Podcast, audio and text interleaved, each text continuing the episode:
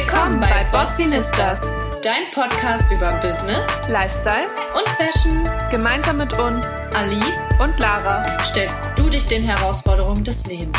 Ein Mixtalk aus privaten Stories, wertvollen Tipps und Couchfeeling. Let's go! Hallo und herzlich willkommen zu unserer zweiten Folge der Bossinistas. Schön, dass du wieder dabei bist. Wir hoffen, es geht dir gut und du bist weiterhin motiviert und fokussiert, deine Ziele und Vorsätze zu erreichen. Ja, und zum Jahresanfang dachten wir, es wäre für alle sinnvoll, auf ein ja etwas komplexeres Thema, zumindest noch komplex, äh, einzugehen. Und zwar dreht sich die heutige Folge rund um Finanzen. Ich habe mal ein Praktikum in der Branche gemacht und durfte da mal reinschnuppern, aber da ich noch lange nicht so ausführlich über das Thema reden kann, haben wir uns eine Expertin dazu geholt. Genau, und das ist die liebe Laura, aka Flora Finance und Sie selbst beschreibt sich als zahlenbegeistert und Nussmus-Liebhaberin.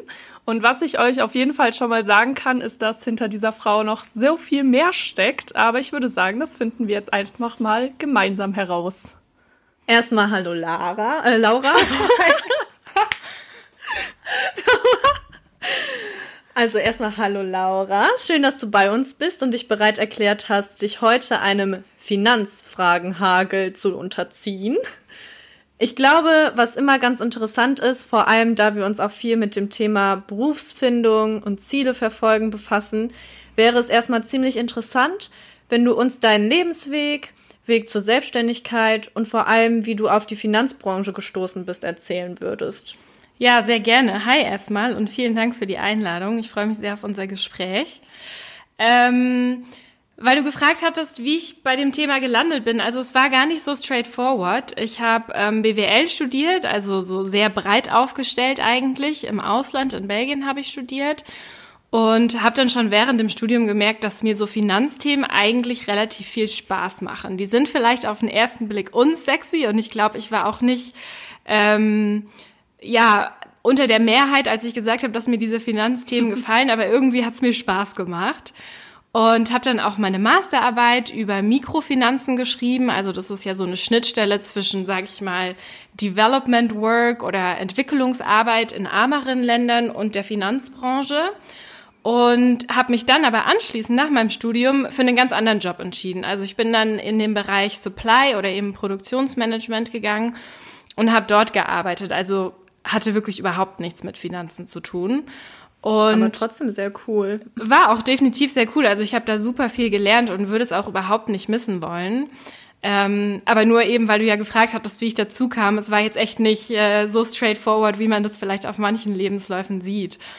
Aber ähm, ja, wie ich dann immer wieder eigentlich auf dieses Thema Finanzen zurückkam, war halt so, dass ich natürlich dann nach dem Studium angefangen habe, Geld zu verdienen. Und ähm, ich habe aber, also ich bin zwar umgezogen, aber ich habe dann immer noch in einer super kleinen Wohnung gewohnt und hatte irgendwie auch gar nicht so viel Zeit, mein Geld auszugeben.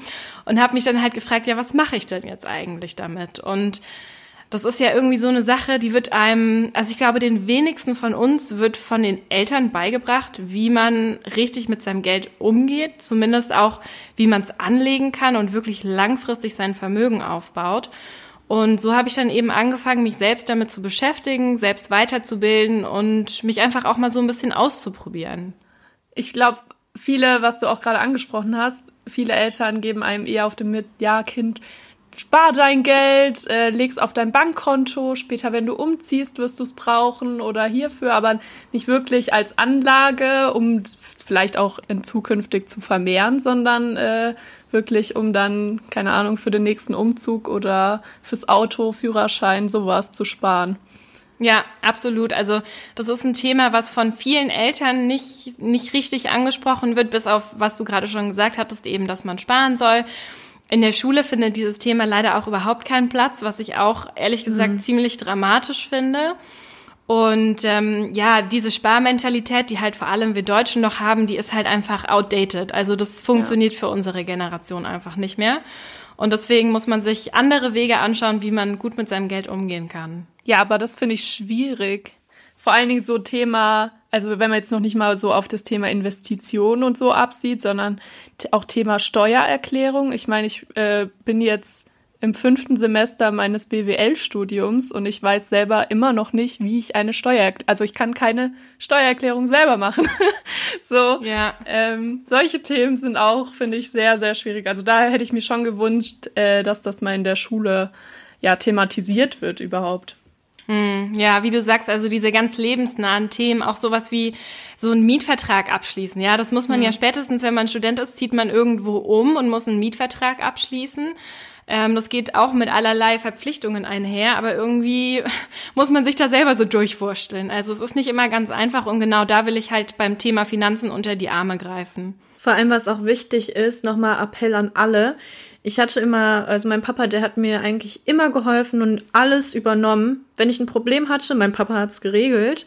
Und ich habe super wenig selbstständig gemacht. Und das ist so wichtig, sich selber mit den Dingen auseinanderzusetzen und zu beschäftigen und sich dahin zu klemmen und zum Beispiel jetzt an Laras Stelle dann wirklich zu googeln oder Leute zu fragen, wie kann ich denn selbstständig eine Steuererklärung schreiben, anstatt dann zu sagen, ja, ich habe keinen Bock, ich gehe zum Steuerberater und der macht mir das dann oder so. Das ist natürlich auch wieder Geld, was man dann hätte sparen können, indem man sich einfach selber damit auch auseinandersetzt, ne? Aber nicht nur was Steuererklärung angeht, auch noch so ganz viele. Wie zum Beispiel den Mietvertrag, wie du das jetzt beschrieben hast. Nicht immer sagen, ich gebe das jetzt ab und jemand anders macht das für mich, sondern ja, sich selber damit beschäftigen und auseinandersetzen. Absolut. Und ähm, es ist im Endeffekt auch nicht nur ein Kostenthema, weil wie du schon gesagt hast, zum Beispiel, wenn man jetzt zum Steuerberater geht und er macht die Steuererklärung für dich, klar, dann zahlt zudem einen Obolus für seine Dienste. Aber für mich ist, gehört es auch irgendwie zum Erwachsenwerden dazu. Also ich, als ich angefangen habe, mich mit meinen Finanzen zu beschäftigen und dann auch irgendwann das Gefühl hatte, so, okay, cool, jetzt habe ich dieses Thema für mich wirklich sortiert und so gestaltet, wie das für mich richtig gut passt, ging das auch mit einem ganz anderen Selbstbewusstsein einher, weil ich einfach wusste, dass ich in diesem Bereich meines Lebens jetzt auch ja, wirklich mündig und erwachsen bin. Also so komisch sich das auch anhört, aber ich glaube, das ist so das letzte Thema, was viele von uns wirklich selbstständig übernehmen, sondern das ist echt Mitte der 20er. Bei vielen Menschen liegt es noch bei den, bei den Eltern, die sich darum kümmern. Und deswegen finde ich super wichtig, dass man irgendwann halt auch die Verantwortung darüber selbst übernimmt. Ja, ich glaube, das kann man auch gut verbinden. So, ich weiß noch damals, ich glaube mit 16 kann das sein, äh, habe ich dann so mein Bankkonto bekommen, also eine Karte von der Bank, wo ich dann selber mein Taschengeld, meine 20 Euro oder so immer abheben konnte und dann mir davon irgendwas kaufen konnte. Und allein das hat einen schon irgendwie so ein bisschen ja stolzer gemacht oder mehr selbstbewusst, weil ich habe jetzt meine Karte und ich kann damit einkaufen. Aber ähm, ja, zukünftig gehört da ja natürlich noch sehr, sehr viel mehr dazu, was man alles wissen sollte. Ich würde einfach mal zum weiteren Verlauf sagen, dass wir dir ähm, erstmal kurz noch ein paar allgemeinere Fragen von uns ausstellen und dann im Anschluss auf die Fragen unserer Community eingehen würden. Und die erste Frage wäre, was dich täglich antreibt, was dich motiviert. Wir benutzen ja zum Beispiel seit Jahresbeginn haben wir dieses Tool, den Habit Tracker, mit dem wir uns jeden Monat drei Gewohnheiten aneignen möchten. Also sei es, äh, wir möchten jetzt Sport machen, uns gesund ernähren, 15 Minuten frische Luft am Tag. Ja, was motiviert dich? Was treibt dich an? Wie kannst du dich motivieren? Also im Großen und Ganzen, das ist jetzt nicht so konkret wie der Habit Tracker, aber im Großen und Ganzen, was mich eigentlich antreibt, ist es, Dinge einfacher zu machen, weil ich finde, wenn Dinge kompliziert sind, dann belasten die einen sehr, oder zumindest ist es bei mir so. Ich denke mal, bei vielen anderen ist es auch so. Und ähm, die geben einem irgendwie ein schlechtes Gefühl. Und wenn man sich dann halt einmal damit befasst und für, die für sich sortiert, dann, dann fühlt es sich irgendwie besser an. Also ganz konkret zum Beispiel, ich habe jetzt zum Jahreswechsel unseren Dachboden mal aufgeräumt. Der hatte das bitter nötig. Da sah es aus wie, also wirklich wie Kraut und Rüben. Den habe ich jetzt aufgeräumt und wieder richtig schön sortiert. Und ähm, genau so geht's mir eben auch bei anderen Themen im Leben, die jetzt nicht ganz so physisch sind. Ähm, ich finde es einfach schön, Dinge einfacher zu machen. Und tatsächlich ist es auch, glaube ich, eine meiner Stärken. Ähm, das war nämlich ein Feedback, was ich zum Beispiel im Job relativ häufig bekommen habe, ähm, dass ich wohl komplexere Sachverhalte sehr gut vereinfacht, aber trotzdem komplett und verständlich darstellen kann. Das ist Und auf das- jeden Fall eine gute Eigenschaft. Ja, genau. Also das macht mir einfach Spaß und dann eben dieses Feedback von meinem Umfeld auch zu bekommen, dass ich, ja, dass ich meinen Mitmenschen damit weiterhelfen konnte, das, das finde ich schön. Das kann ich übrigens bestätigen, weil ich ja bei deiner Challenge auch mitgemacht habe, wo wir später drauf zu sprechen kommen. Und ähm, generell vom Stil, wie du das alles gemacht hast und wie du es alles beschrieben hast mit deinen Videos und so, das war einfach nur mega, mega gut, wirklich. Oh, danke, das ist richtig schön zu hören. ich hatte richtig Bock, meinen Laptop aufzuklappen und daran zu arbeiten. Alright, nice. Genau sowas will ich hören. Vielen Dank. ich würde mal sagen, dann kommen wir auch direkt zur nächsten Frage. Warum findest du, ist es denn gerade schon im jungen Alter so wichtig, sich um die eigenen Finanzen zu kümmern? Also das haben wir ja gerade schon ein bisschen angesprochen, damit man sich einen Überblick da beschafft und also sich einfacher machen kann, je früher man damit anfängt, ne? Genau. Aber hast du dann noch ein paar Punkte für oder zu? Ja, also es sind mehrere Punkte. Eben das, was wir gerade schon angesprochen hatten, will ich noch mal kurz aufgreifen. Also ich finde einfach, wer seine Finanzen selbst regelt oder selbst organisiert, der führt auch ein selbstbestimmtes Leben. Deswegen, weil also Finanzen und auch dieses Thema Geld hat halt so eine Entscheidungsmacht auch über unser Leben. Wir treffen so viele Entscheidungen aus finanziellen Gründen. Und deswegen finde ich es wahnsinnig wichtig, dass man sich damit beschäftigt, weil wenn ein Thema so eine Rolle im eigenen Leben spielt, und es tut es ja bei allen von uns, dann sollte man da drüber Bescheid wissen, was auf dem eigenen Konto abgeht. Also das ist schon mal Punkt eins. Und Punkt zwei ist, warum ich es auch so finde, so wichtig finde, dass man das früh angeht, ist, dass man einfach, je früher man sich mit seinen Finanzen auseinandersetzt, desto größer ist wirklich das Potenzial, was man daraus ziehen kann. Weil der Spruch ist zwar total abgedroschen, aber Geld ist einfach Zeit. Vor allem am Aktienmarkt und wenn man sein Geld investieren möchte. Und deswegen, je früher, desto besser. Und was man auch nicht vergessen darf, ist, ähm, wenn man jung ist und jetzt zum Beispiel noch nicht verheiratet, kein Haus, keine Kinder und so weiter, man hat sehr wenige finanzielle Verpflichtungen. Gleichzeitig hat man aber ein Gehalt oder zumindest irgendwie ein Gehalt von einem Nebenjob oder so, was man bekommt und hat da, sage ich mal, eine verhältnismäßig hohe Sparrate, beziehungsweise es kann einem verhältnismäßig einfach fallen, relativ viel zur Seite zu legen oder zu investieren. Und das ist eben auch ein Potenzial, was man meines Erachtens im jungen Alter wirklich nutzen sollte. Da habe ich direkt auch noch mal eine Frage zu persönlich. Mhm. Ähm, ich äh, wohne ja auch noch bei meiner Mama. Wir teilen uns eine Wohnung und ähm, ich verdiene eigentlich ganz gut, bin aber noch momentan so im Modus, ja, ich habe ja jetzt noch keine Verpflichtungen, wo ich mein Geld für ausgeben muss, sei es Miete etc. Ne? Und äh, bin dann noch so, ja, ich lebe mein Leben und ich gehe dann jetzt trotzdem noch mal essen, weil ich es einfach kann, weil ich ja das Geld habe. Ähm, hast du da noch mal einen Tipp, wie man sich da bewusster wird, wie man sozusagen, okay, ich gehe jetzt doch nicht essen, ich kann mir oder ich bestelle jetzt das Essen nicht, weil wenn ich jetzt das einkaufen gehe, ist es eh viel günstiger und gesünder. Hm. Ähm, hast du da noch mal irgendwie so einen Kniff oder einen Tipp, was man, was dann den Schalter im Knopf so un umlegt? Ähm, also da fallen mir jetzt spontan zwei Punkte ein. Eine Sache, die du mal machen kannst, ist auf diese Webseite zinsen-berechnen.de gehen. Und da kann man sich zum Beispiel, wenn man auf den Sparrechner klickt, ähm, ausrechnen, wie viel man, keine Ahnung, in 30 Jahren zur Verfügung hätte, wenn man monatlich zum Beispiel 50 Euro bei dem und dem Zinssatz investiert. Man kann da so beispielhaft einfach mal vier Prozent zum Beispiel eingeben. Und das ist dann meistens eine ganz schön große Menge. Also ich bin da eigentlich jedes Mal überrascht, wenn ich irgendwelche Zahlen eingebe, einfach mal so als Spielerei, wie viel da wirklich rauskommt. Also das finde ich ist schon mal ähm, ja, so als ersten Eindruck, als Motivation, glaube ich, ganz gut, sich wirklich vor Augen zu halten, wie viel, selbst wenn es jetzt nur ein paar Zehner im Monat sind, was für einen großen Unterschied das in 10, 20, 30 Jahren machen kann. Zinsen-berechnen.de und da gibt's links so eine Spalte und da kannst du auf Sparplan klicken und dann gibst du da zum Beispiel ein, dass du 40 Euro im Monat bei 4% für 30 Jahre anlegst und dann wird dir berechnet, wie viel du nach 30 Jahren hast. Ich würde sagen, die Seite verlinken wir auch einfach dann unten nochmal in den Show Notes für euch. Genau. damit ihr das auch mal ausprobieren könnt. Und äh, du meintest, du hast noch einen zweiten Punkt dazu? Genau, der zweite Punkt, der ist jetzt ähm, ein bisschen konkreter, um ins Handeln zu kommen. Und das, der ist so simpel, deswegen denke ich mir schon immer, mh, hm, ist es nicht so einfach, aber Daueraufträge, Daueraufträge, Daueraufträge, wirklich. Also man sollte sich unbedingt einen Dauerauftrag von seinem Girokonto auf sein Spar- oder Tagesgeldkonto anlegen. Weil, also ich kenne das auch von mir. Das Geld, was auf meinem Girokonto liegt, das werde ich ausgeben. Egal wie gut meine Vorsätze sind und egal wie viel ich eigentlich theoretisch gerne sparen möchte. Deswegen ist es so wichtig, dass in dem Moment, wo man sein Gehalt überwiesen bekommt oder halt zwei, drei Tage später, dass man in dem Moment schon die Sparrate, die man sparen möchte, wirklich direkt wegüberweist. Out of sight, out of mind. Mhm. Und dann funktioniert das auch mit dem Vermögensaufbau.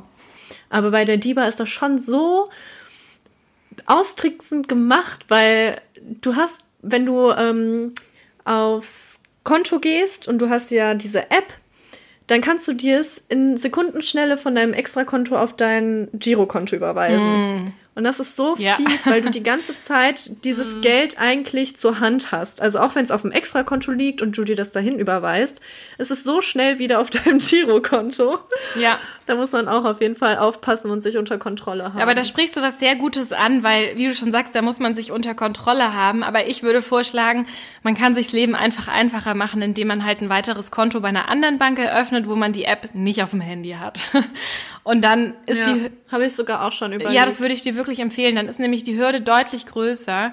Und die Idee von dieser Sparrate, die man auf die Seite legt, ist ja auch eigentlich wirklich, dass es dein, dein Liquiditätspuffer ist, falls mal Notfall ist, ne? Also das ist auch jetzt nicht ja. für irgendwie, oh, ich habe da eine schöne Uhr gesehen oder so, sondern echt für Notfälle. Und deshalb ähm, kann ich das empfehlen, das nochmal auf einem separaten Konto zu lagern. Danke für deine Tipps. Ich glaube, das äh, war für sehr viele Personen sehr hilfreich. Ähm, und dann wollen wir gleich weiter mit deinen, von deinen Tipps profitieren. und zwar, wie man langfristig einen guten Überblick über seine Finanzen bekommt und quasi seine Sparziele fokussiert bearbeiten kann. Also ich habe zum Beispiel jetzt seit Anfang des Jahres ein Haushaltsbuch, was ich mhm. führe und habe auch Anfang des Jahres mal eine Finanzaufstellung gemacht, um überhaupt erstmal einen Überblick zu bekommen, was ich alles an Ein- und Ausgaben habe, um dann wiederum schauen zu können, wie viel ich davon sparen kann, weil da muss ich echt sagen, ich war teilweise auch schon erschrocken, was ich alles für so lächerliche kleine Beträge habe, wie jetzt iCloud irgendwie und Spotify und Netflix und Amazon Prime, so, ne? Und das sind halt zwar kleine Sümmchen, aber die ähm, in Summe ergeben dann schon echt großen Betrag. Und dann war das auch erstmal so, okay, was kann ich vielleicht sogar schon wieder ja abbestellen, was brauche ich eigentlich wirklich, um ja dann auch wieder mehr Geld beiseite legen zu können. Ja. Ja, also ähm, was du gesagt hattest mit dem Haushaltsbuch, das ist ein sehr, sehr guter Anfang. Ähm, ich mache das normalerweise auch mit meinen Kundinnen so, dass ich die Aufgabe gebe, erstmal die letzten drei Monate finanziell Revue passieren zu lassen. Also dass man sich echt nochmal alle Ausgaben pro Kategorie anschaut. Also zum Beispiel Lebensmittel, ich meine, die Miete bleibt eigentlich immer gleich. Ähm, mhm. Irgendwelche Hobbys, Essen gehen, was auch immer, ne, was man halt so für Ausgaben hat. Und dass man dann schaut, im Durchschnitt, was hat man eigentlich pro Kategorie die letzten drei Monate ausgegeben. Dann ähm, empfehle ich, dass man sich pro Kategorie ein monatliches Budget setzt. Da kann man dann entweder den Durchschnitt der letzten drei Monate nehmen oder man kann natürlich auch sagen, man geht noch ambitionierter ran und sagt irgendwie zehn Prozent weniger als der Durchschnitt wird jetzt das Budget oder je nachdem, wie es halt für einen persönlich passt. Und dann kommen wir darauf zurück, was ich gerade gesagt habe, dann ganz wichtig, den Dauerauftrag für die Sparrate anlegen. Weil wenn man sich dieses Budget festgelegt hat, bleibt natürlich optimalerweise noch eine Differenz zum Gehalt. Und das ist die Sparrate. Mhm. Und die sollte man per Dauerauftrag dann auf ein separates Konto, am besten bei einer anderen Bank, damit man es nicht in der App sieht, überweisen. Würdest du sagen, ähm, man soll dann quasi diesen ganzen, diesen Sparbetrag, den kompletten dann überweisen oder redet man dann davon nochmal von einem bestimmten Prozentsatz? Weil ich weiß nicht, es kann ja immer mal irgendwie noch zum Jahresende Nachzahlung von irgendwas äh, kommen oder. Mhm ja, Betriebskostenabrechnung, was ja jetzt zum Beispiel wieder kam, wenn man da irgendwie was hat, dass man das dann auf dem Konto hat und dann gleich so ein, so quasi dieser Mini-Puffer, der jetzt nicht auf dem Sparkonto ist, ähm, gibt es da irgendwie ja einen Prozentsatz, wo man empfiehlt, dass man das äh, dann von seinem Konto runter tut, oder? Ähm, tatsächlich so jetzt nicht. Also ich verstehe, in welche Richtung die Frage geht, aber da muss ich wieder sagen, wenn ich jetzt zum Beispiel sagen würde, ich würde jeden Monat irgendwie 10, 20 Euro übrig ähm, lassen für die Nebenkostenabrechnung am Ende des Jahres, dann sind die am Ende des Jahres nicht da. Deswegen ist tatsächlich meine Empfehlung, 100 Prozent der Sparrate zu überweisen.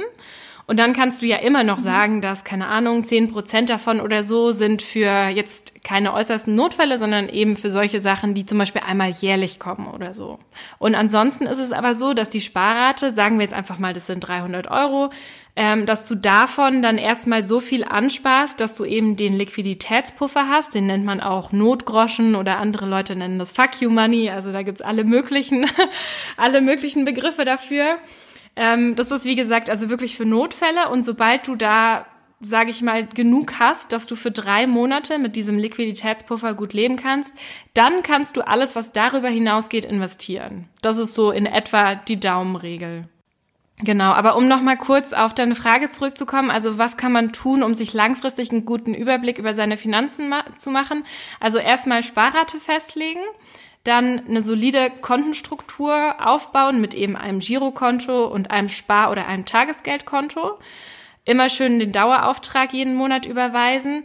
Und dann, ehrlich gesagt, muss man gar nicht so viel mehr machen, weil der Dauerauftrag ist da. Du kannst nicht mehr ausgeben, als du es dir von vornherein in dein Budget eingeplant hast. Und dann geht der Aufwand gegen Null, aber deine Finanzen sind trotzdem super sortiert. Boah, ich glaube, ich hole mir die Podcast-Folge dann nochmal in Ruhe an und mache mir auch nochmal selber Notizen. Ja. Sehr cool.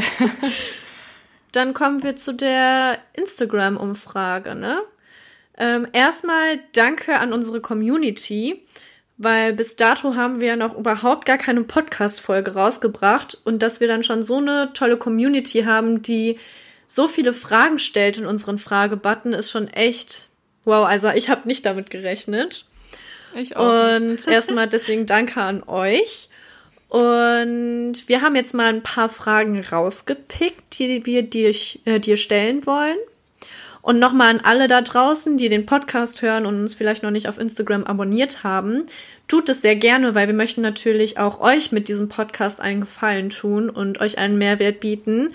Ähm, wir werden auf jeden Fall vor den Folgen immer einen Fragebutton mit also zu dem Thema stellen und hochladen. Deswegen, den könnt ihr sehr, sehr gerne nutzen. Ja, ich würde jetzt mal zu der allerersten Frage kommen. Und zwar, was muss mir mein Konto eigentlich bieten? Dazu passt auch gleich eine ähnliche Frage, nämlich, welches ist das beste Bankkonto für Young Professionals? Ja, ähm, wahrscheinlich werde ich mit dem gleichen Satz auf äh, jede Frage erstmal einleitend antworten, nämlich es kommt drauf an. ähm, also das Bankkonto, es gibt ja eh verschiedene Konten. Ich habe ja jetzt vorhin schon zwei verschiedene angesprochen, nämlich Giro und Tagesgeldkonto. Giro ist ja das Konto, wo man sein Gehalt bekommt und wo man eben die Ausgaben des täglichen Lebens so mithandelt. Und Tagesgeldkonto ist eher so der mittel- bis langfristige Parkplatz.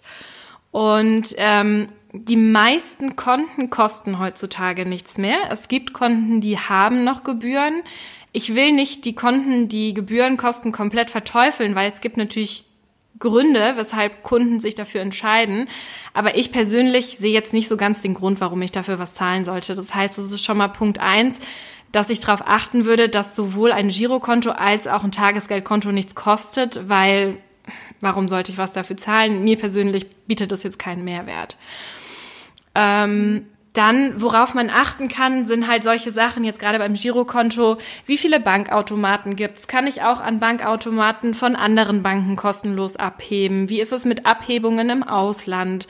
Kann ich kostenlose Auslandsüberweisungen machen? Also das sind alles so Überlegungen, die können im Einzelfall interessant sein, wenn man, keine Ahnung, zum Beispiel häufiger ins Ausland überweist. Die müssen aber nicht für jeden interessant sein. Bei mir war es zum Beispiel so, ähm, mir wurde lange Zeit mein Gehalt aus UK nach Deutschland überwiesen und meine Bank hat dazu, dafür tatsächlich 20 Euro Gebühren monatlich verlangt. Boah. Ja, das fand ich, also das fand ich auch, da bin ich echt fast vom Stuhl gefallen, als ich das gesehen habe und habe mir sofort woanders ein Konto aufgemacht, weil ich dachte, das kann doch nicht wahr sein. Ja, schon mal Warnung an alle, die Geld aus dem Ausland erhalten. Ja, Das könntet ihr lieber sparen. Definitiv, ja. Und ansonsten, also was ich noch einen ganz schönen Tipp finde tatsächlich, ähm, Nachhaltigkeit ist ja auch gerade ein großes Thema und gerade das Tagesgeldkonto, finde ich, ist relativ easy bei einer nachhaltigen Bank aufzumachen, weil ich denke, das haben mittlerweile auch die meisten eigentlich mitbekommen, dass es schon einen Impact hat, wo man sein Geld lagert, weil die Banken natürlich auch mit dem Geld, was bei ihnen gelagert wird, verschiedenste Investitionen ähm, vornehmen sozusagen. Und dann finde ich es eigentlich ganz schön, weil es halt auch überhaupt keinen Aufwand oder keinen Unterschied für einen persönlich macht, wenn man sein Konto bei so einer nachhaltigen Bank hat. Also da gibt es zum Beispiel die Triodos Bank oder die Tomorrow Bank. Ähm, die würde ich gerade für sowas auch empfehlen. Ich finde das auch super interessantes Thema, weil das hatte ich erst, ich glaube, letzte Woche gesehen. Da folge ich nämlich auch einer auf Instagram, die sich eben sehr mit dem Thema Nachhaltigkeit auseinandersetzt. Und dann habe ich mir die erste Frage, die mir in den Kopf gekommen ist, hä, nachhaltige Bank, was soll das bitte sein? Ich hab, bin ja. irgendwie gar nicht darauf gekommen, dass das irgendwie, ne, dass die Bank ja auch Investitionen tätigt und ja, wenn die damit so ja coole Projekte oder gute Firmen unterstützt, ist es natürlich, ne, wenn es für einen selber jetzt keinen großen Unterschied macht, mhm. ähm, warum sollte man dann nicht da hingehen? Ganz genau. Vor allem, ich finde, so wenn man an Finanzen und Nachhaltigkeit denkt, dann ist ja für mich im allerersten Moment war das so ein, das sind doch zwei totale Gegensätze. Mhm. Weil oft finde ich so, okay, Geld und Finanzen und Macht und so, da stelle ich mir immer so große Firmen vor, die nur ans Geld, Geld, Geld denken und denken ja, ja, so, so okay, Nachhaltigkeit, ciao. Ja, aber da ist eben jetzt gerade, ja. da ist, ähm, äh, also der Bankensektor und die Finanzindustrie spüren halt auch, dass es gerade mittlerweile ganz viele so aufstrebende Startups gibt. Die Tomorrow Bank ist zum Beispiel auch eine davon. Und da passiert was und es ist sehr, sehr spannend zu beobachten. Ich würde direkt mal mit der nächsten Frage weitermachen. Die haben wir vielleicht auch schon ein bisschen bearbeitet. Und zwar, wie kann ich gerade im Studium oder während meiner Ausbildung einen guten Finanzplan aufstellen? Mhm. Ja, genau. Also das war, was wir vorhin schon mal besprochen hatten. Ich fasse es trotzdem noch mal kurz zusammen. Also Step 1 ist, dass man sich darüber klar wird, was ist eigentlich das eigene Sparpotenzial. Step 2, einen Dauerauftrag auf ein separates Konto einrichten. Und zwar bis zu dem Zeitpunkt, zu dem man mindestens drei Monate von dieser Summe, die man auf dem separaten Konto hat, im Notfall leben könnte. Und dann kann man, wenn man Lust hat, anfangen zu investieren. Und da habe ich aber übrigens auch noch einen Tipp, weil ich weiß natürlich, dass es im Studium, in der Ausbildung ähm, gar nicht so schnell, zwangsläufig so schnell geht, bis man wirklich drei mhm. oder sechs Monate von diesem separaten Konto leben kann, weil man einfach noch nicht so viel verdient. Ähm, wer aber Lust hat, sich trotzdem schon mal auszuprobieren am Investieren, es gibt auch jede Menge Musterdepots, das kann man einfach mal googeln nach Musterdepot. Ähm, und da investiert man kein tatsächliches Geld, sondern halt virtuelles Spielgeld sozusagen und kann aber trotzdem mal beobachten, wie sich das verhält, wie man sich dabei fühlt, wenn die Kurse fallen oder steigen. Also da kann man für sich selber zum Lernen wahnsinnig viel mitnehmen. Das, das hatte ich tatsächlich auch mal. Auch mal. Ja, ich habe nämlich, wann war denn das? Ich glaube, vor drei oder vier Jahren habe ich äh, eine Zeit lang ja auch Aktien oder äh, ja Bitcoins getradet, allerdings nicht mit meinem Echtgeldkonto, sondern mit, wie gesagt, so einem Spielgeldkonto. Und da fand ich es auch, also na klar, das war das erste Mal, dass ich sowas überhaupt ja selber gemacht habe. Sonst hat man das höchstens ja auf dem ersten bei der Tagesschau den, den äh, DAX noch mal gesehen oder so. Ähm, aber da war fand ich auch krass, dass halt alles so beeinflusst wird von den Weltnachrichten. Also wie man dann direkt mitbekommt, boah, ich weiß nicht, gerade ist in, in Amerika, ne, wenn da gerade was passiert mit Amtsenthebung oder Sturm aufs Kapitol, wie dann die Kurse direkt wieder fallen. Ja. Mhm. Und äh, ja, sowas auch richtig interessant. Total. Und sehr komplex mhm. auf jeden Fall. Also da ist echt braucht man, glaube ich, sehr lange, bis man sich damit auch mal mit Echtgeld rantraut. Ja, oder eben, also erstmal ein Musterdepot und dann kann man ja mit ganz kleinen Beträgen anfangen und erstmal beobachten, ja. wie man sich wohlfühlt. Ich würde sagen, da äh, schmeiße ich gleich die nächste Frage rein, weil das passt gerade sehr gut. Und zwar ähm, machen langfristige Investitionen auch Sinn für Studenten? Was ich zum Beispiel gerade ausprobiere mit meinem Freund zusammen. Wir haben einen ETF-Sparplan und da sagt, also meine persönliche Meinung ist natürlich, dass es Sinn macht. Ähm, und dieser ETF-Sparplan, da zahlen wir monatlich einen kleineren Betrag drauf der sich natürlich ja dann auch häuft an der Investitionssumme. Und der läuft natürlich auch für mehrere Jahre oder ist für mehrere Jahre angesetzt, weshalb man da jetzt eigentlich auch nicht jede Stunde oder Minute drauf guckt und da jetzt das große Geld erwarten sollte, sondern vielleicht, dass diese Sparsumme dann erst ab fünf Jahren äh, ja Sinn macht, abzuheben oder neu zu investieren. Aber ja, was kannst du dazu sagen? Warum machen so langfristige Investitionen schon Sinn für auch Studenten oder Leute in der Ausbildung, die sich vielleicht schon leisten können und wollen? Mm, also das kommt ähm, wieder auf bisschen auf diesen Punkt zurück, äh, Zeit ist Geld. Je früher man anfängt, desto besser, weil dann profitiert man vom Zinseszins. Und ja, gerade die ersten Jahre machen einfach einen riesen, riesen Unterschied. Also ich hatte neulich mal einen Post auf Instagram, ich kann nicht mehr genau die Zahlen sagen, um die es da ging, aber ähm, da habe ich gezeigt, wie sich, also wie sich ein investierter Betrag fast verdoppelt, wenn man ihn 40 statt 30 Jahre investiert lässt. Und diese 10 Jahre, das können ja wirklich, das kann ja sein, ob man eben mit 20 oder mit 30 anfängt, ne? Das kann wirklich den Unterschied machen. Und deswegen lohnt sich das, auch wenn der Betrag noch so klein ist. Es macht nachher in, selbst wenn es nur ein Jahrzehnt ist oder wenn es mehrere sind, dann macht es einfach einen riesen, riesen Unterschied. Ich würde nur kurz was dazu sagen, weil ich habe gerade den Post rausgesucht und ich finde einfach mal so diese Zahlen in den Raum zu werfen, ist vielleicht für viele auch erstmal so krass. Daraus kann so eine krasse Summe entstehen. Also du hattest geschrieben, wenn du heute 10.000 Euro anlegst und die Annahme ist, dass der Zins 6% pro Jahr beträgt, dann ähm, ist dein Vermögen nach 30 Jahren liegt dann bei 57.000 und ein paar zerquetschte und nach 40.000 schon bei 102.857 Euro. Also von 45, so also es sind Plus von 45.000. Genau, ja. genau. Also das ist schon krass. Das macht einen riesen Unterschied. Das habe ich gesehen und dann bin ich direkt zur Challenge gegangen von Laura. Yes, effektiver Post. Sehr gut. das passt auch genau gut zur nächsten Frage. Nämlich, was sind gute kurzzeitige Investitionen von größeren Beiträgen? Also das heißt jetzt mal andersrum, wenn ich nicht mehr jung bin und ich möchte trotzdem was machen, weil zum Beispiel ich vielleicht was geerbt habe und ich bin, sagen wir jetzt mal 50 als Beispiel, okay? Ich habe was geerbt, bin 50 Jahre alt und möchte das äh, Geld nicht einfach nur auf meinem Konto liegen haben. Wie kann ich das denn da investieren? Also wo lege ich am besten an? Was mache ich mit dem Geld? Also das ist tatsächlich eine etwas schwierigere Frage. Das kommt, also man sagt generell auch wieder so eine Daumenregel, alles, was einen Anlagehorizont von über sieben Jahren hat, kann man ohne größere Bedenken ähm, per ETF oder auch in Einzelaktien investieren, je nachdem, welche Präferenz man hat und wie gut man informiert ist und so weiter. Weil warum der Anlagehorizont so wichtig ist, das liegt einfach daran, dass die Kurse ja schwanken und du möchtest natürlich nicht in dem Moment deine Wertpapiere wieder verkaufen, in dem die Kurse nicht so gut stehen, damit du keinen Verlust machst.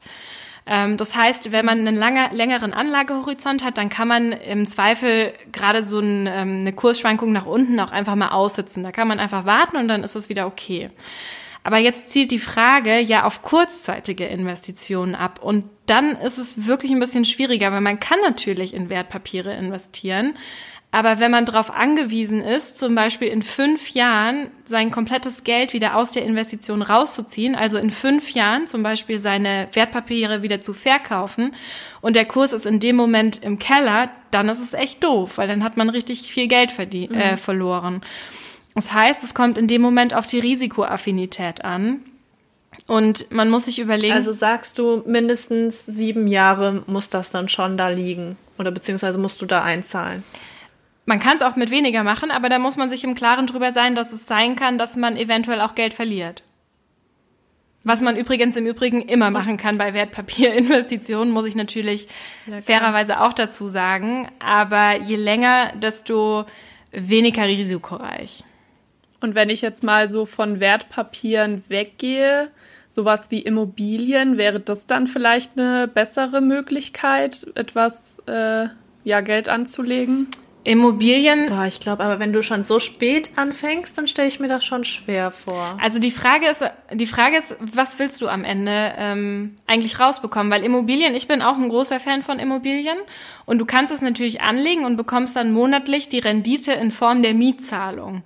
Und wenn du sagst, mhm. ähm, du hast keinen Kredit zu tilgen, weil du die Immobilie quasi 100% sofort gezahlt hast, du musst es nicht fremdfinanzieren, dann hast du natürlich monatlich eine hübsche Rendite, zum Beispiel 500 Euro, die dir dein Mieter zahlt. Und wenn du mit diesen 500 Euro deine Rente aufstocken möchtest, ist es doch super, weil das ist quasi 500 Euro, die monatlich forever auf deinem Konto eingehen, solange du die Wohnung nicht verkaufst. Aber wenn du sagst, du brauchst in fünf Jahren einen großen Batzen Geld für was auch immer und du willst die Wohnung dann wieder verkaufen, muss man sich halt auch überlegen, ob sich die Transaktionskosten in Form von Notargebühren, ähm, Grundbuch, Grundsteuer und so weiter, was man da alles zahlt, ob sich das lohnt, ob man dann am Ende wirklich positiv dasteht. Also eher doch wahrscheinlich ein eher langfristiges Investitionsziel, weil man das ja auch halten möchte, eigentlich so Immobilien. Wenn man nicht gerade dieses Flip Fix and, and Flip. Buy oder Buy and Flip. Fix and Flip, ja. Ja, genau, das war ich. Flex and Flip machen Ja, das stimmt. will. Also für eine, für eine kurzzeitige Investition von größeren Beträgen ist Fix and Flip natürlich eine 1A. Ähm, Möglichkeit. Da müssen wir vielleicht noch mal kurz erklären, was Fix and Flip überhaupt ist. Ja, ich wollte es gerade Ja, sagen. ja, also man kauft eine Immobilie, eine Wohnung oder ein Haus, die jetzt nicht mehr im besten Zustand ist und hübscht die wieder auf, also saniert oder renoviert und verkauft dann mit Gewinn. Das ist natürlich schon eine gute Möglichkeit für eine kurzfristige, was natürlich auch mindestens ein Jahr dauert, Investition. Aber da muss man halt auch ehrlicherweise sagen, also da geht einiges an Arbeit, äh, muss man da reinstecken und darauf muss man natürlich auch Lust haben. Next question wäre, worauf ich bei meinen Kapitalanlagen oder bei der Altersvorsorge besonders achten sollte, wo man besonders vorsichtig sein sollte, wo vielleicht so ein paar ja kleine Fallen sein könnten, die man leicht tappen kann, vor allen Dingen als junge Person, die jetzt nicht so erfahren ist. Also ganz grundsätzlich würde ich sagen, nichts kaufen, was man nicht versteht. Das ähm, bezieht sich natürlich vor allem auch auf, sag ich mal, sehr verschachtelte Rentenverträge. Also es gibt ja alle Arten von Renten, ne? Riester, Rürup, ähm, dann kann man irgendwie Lebensversicherung und weiß Gott nicht was alles abschließen. Und die haben sicherlich in einigen Fällen eine Berechtigung und können auch zur individuellen Lebenssituation passen. Ich würde trotzdem bei solchen Sachen immer nochmal doppelt prüfen, ob man wirklich das einkauft, was man auch einkaufen möchte. Das ist schon mal der erste Punkt.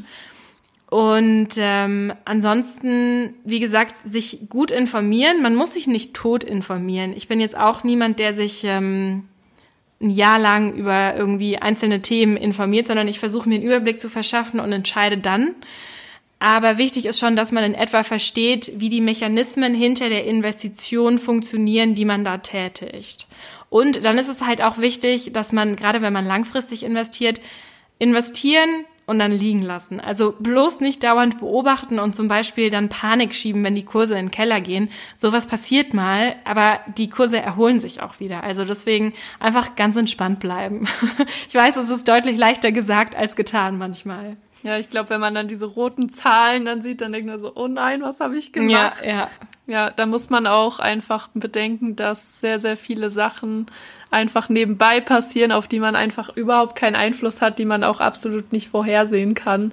Und da dann wirklich sich dann nochmal dreimal tief durchatmen und dann vielleicht einfach Laptop aus oder Handy weglegen und dann nochmal besinnt da drauf gucken in einem anderen Genau, Moment. genau. Bloß keine Panik schieben, das ist eigentlich sehr wichtig. Zur nächsten Frage. Die lautet nämlich, ähm, welche Investmentformen oder Investitionsportfolien empfiehlst du zur aktuellen Zeit? Weil ist ja kein Geheimnis, ne? Corona, da sind ja die ganzen Aktien auch in den Keller gegangen. Da wollte ich dich auch noch kurz was zu fragen. Und zwar kennst du dieses, ja, was kennst du dieses? Du kennst halt wahrscheinlich, höchstwahrscheinlich das magische Dreieck der Vermögensanlage, oder? Ja. Das würde ja auch zu der Frage passen. Was sagst du denn dazu? Also nochmal ganz kurz, ähm, das magische Dreieck besteht aus Aktien, Immobilien und Tagesgeld und sagt, dass wenn alle drei Anlagen zusammen bedient werden, dass das die beste Absicherung für einen ist. Also, ich würde erstmal auf die erste Frage antworten mit dem Thema Investmentportfolio, welches ich empfehlen würde. Das ist nämlich in der Tat sehr schwierig, weil man kann sich das so vorstellen, ein individuell gestaltetes Portfolio ist eigentlich wie eine mathematische Gleichung, wo am Ende dein individuelles Portfolio rauskommt. Und diese Gleichung besteht aber aus verschiedenen Variablen und jeder hat eben eine individuelle Kombination dieser Variablen. Also das kommt auf solche Sachen an wie das persönliche Risikoprofil. Also wie viel Risiko ist man bereit einzugehen?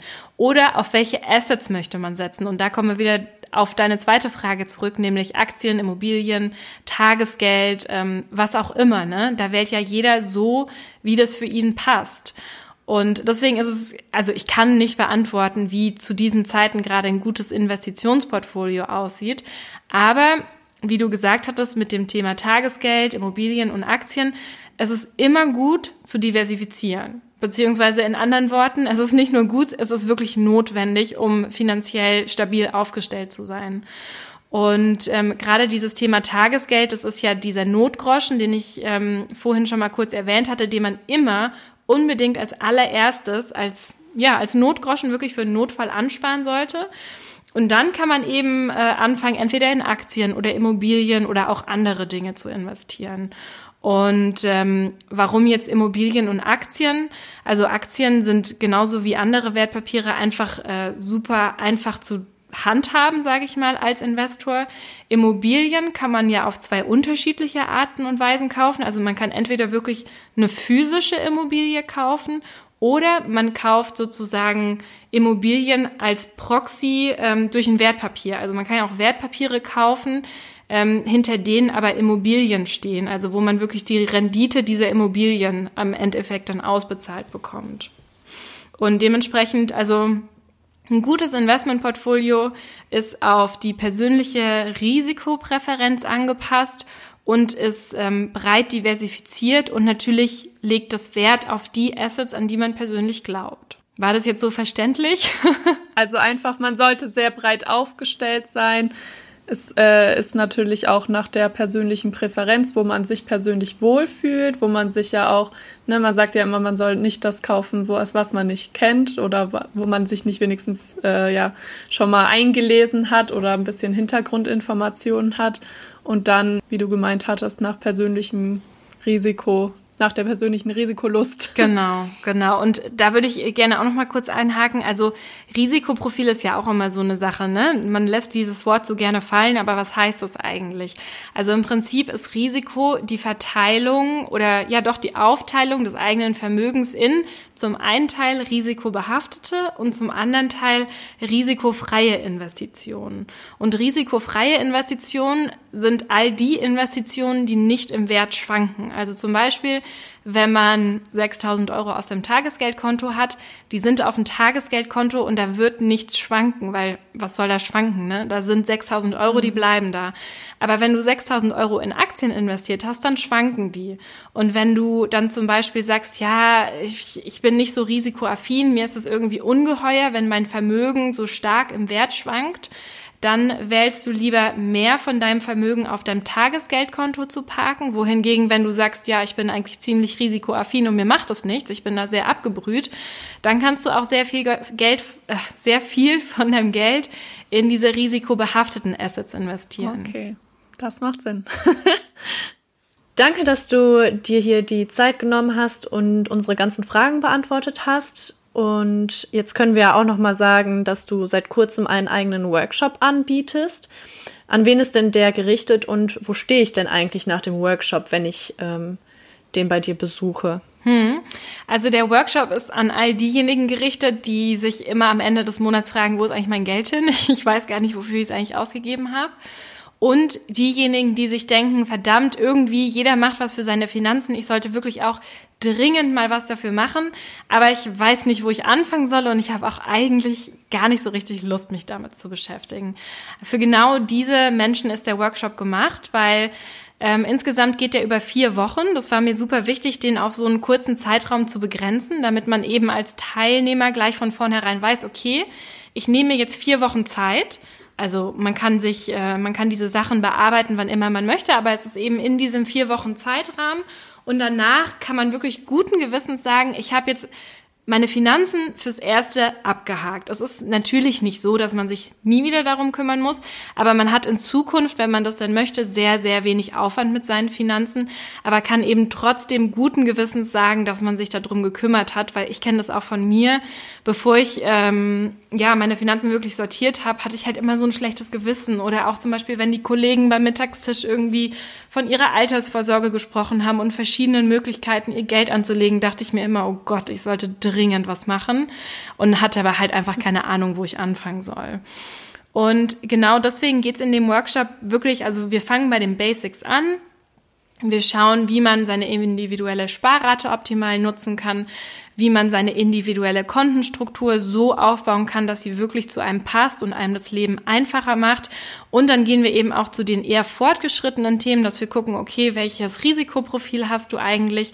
Wie sieht deine Asset Allocation aus? Und im Endeffekt geht es dann darum, dass man Step by Step wirklich da durchgeführt wird, bis zu dem Zeitpunkt, zu dem man seinen automatisierten Vermögensaufbau aufgebaut hat, damit man eben sagen kann, okay, yes, ich habe dieses Thema abgehakt, mein Vermögen baut sich jetzt automatisiert auf.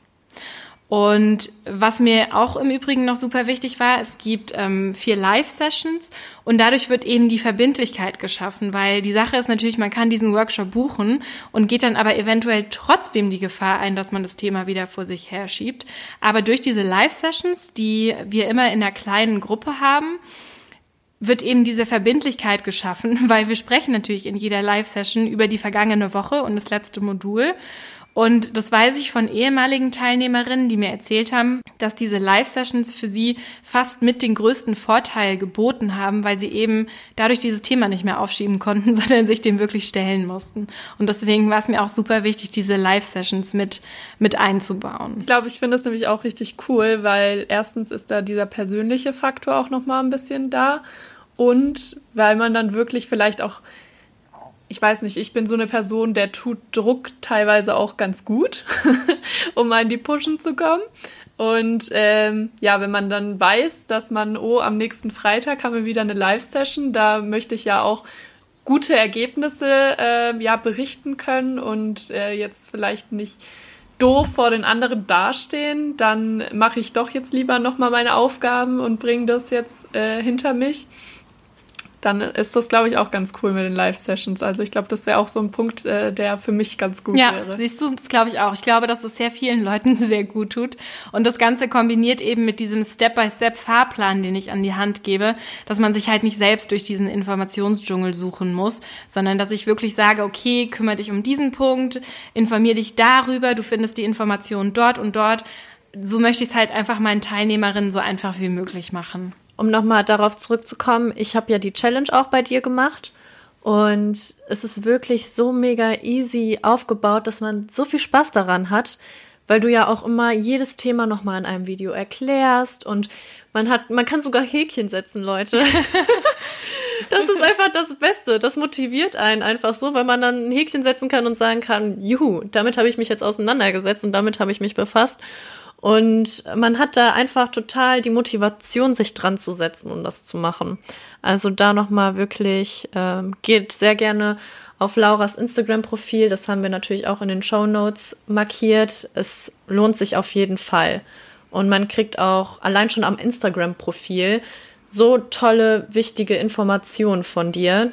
Also es lohnt sich. Ja, ich würde auch sagen, dass wir deine Website dann auch nochmal unten verlinken. Klar, super gerne. Genau. Ja, jetzt neigt sich unsere Folge auch langsam dem Ende zu. Wie wir es auch schon in unserer ersten Podcast-Folge gemacht haben, kommen wir jetzt mal zu den Songs der Woche, die uns so vielleicht diese Woche oder in der letzten Zeit ja so begleitet haben. Ich würde einfach mal anfangen von mir. Ich weiß nicht, ob ihr den kennt, der ist von Sia und der heißt Courage to Change und ich finde, der ist so motivierend und der baut so auf. Ich hatte den letztens ähm, nämlich entdeckt bei einem Sportworkout von Pamela Reif. und ich weiß nicht, ob ihr die Workouts schon mal gemacht habt, aber sie sind auf jeden Fall super anstrengend. Und dieses Lied war aber so motivierend, dass man äh, da einfach weitergemacht hat. Und ich fand es so cool. Und ich weiß nicht, wenn man das hört, dann fühlt man sich richtig motiviert. Also, falls ihr das noch nicht kennt, dann hört euch den unbedingt mal an. Ich kenne es tatsächlich noch nicht. Muss Dann ich mir auf jeden Fall gleich anhören. Playlist und du hörst sie an. Ja, mein Song ist äh, Young von Jaded. Ich fand, der passte jetzt einfach perfekt zum Thema. Darum geht's, dass man ja jung ist und man hat noch gar keine Rechnungen zu bezahlen und man kann feiern gehen und essen gehen und das Geld quasi so aus dem Fenster rauswerfen. Und ich finde, das ist nochmal, wenn man es jetzt so im Nachhinein hört, so ein perfekter Aufwachsong, dass man es eben nicht mehr macht und dass man froh sein soll, momentan noch keine Rechnungen zu haben, sondern das Geld investieren zu können.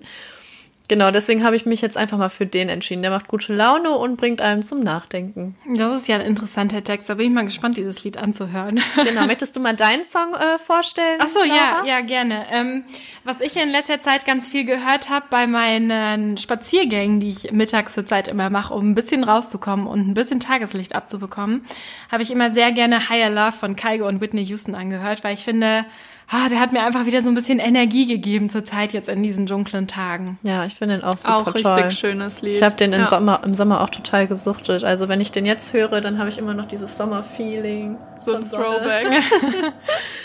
Danke, Laura. Es hat natürlich sehr viel Spaß gemacht, aber natürlich nicht nur Spaß, sondern es war sehr informativ. Also ich habe allein schon für mich total viel mitnehmen können.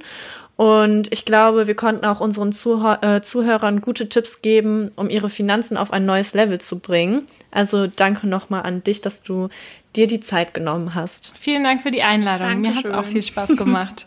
Wenn auch dir da draußen die heutige Podcast-Folge gefallen hat, dann lass uns den Bossinistas sehr gerne eine positive Bewertung da.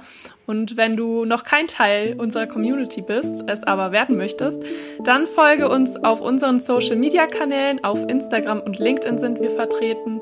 Und wir stellen natürlich auch die Links zu Lauras Instagram-Kanal und ihrer Webseite unten in die Show Notes. Und dann freuen wir uns aufs nächste Mal. Ciao! Ciao!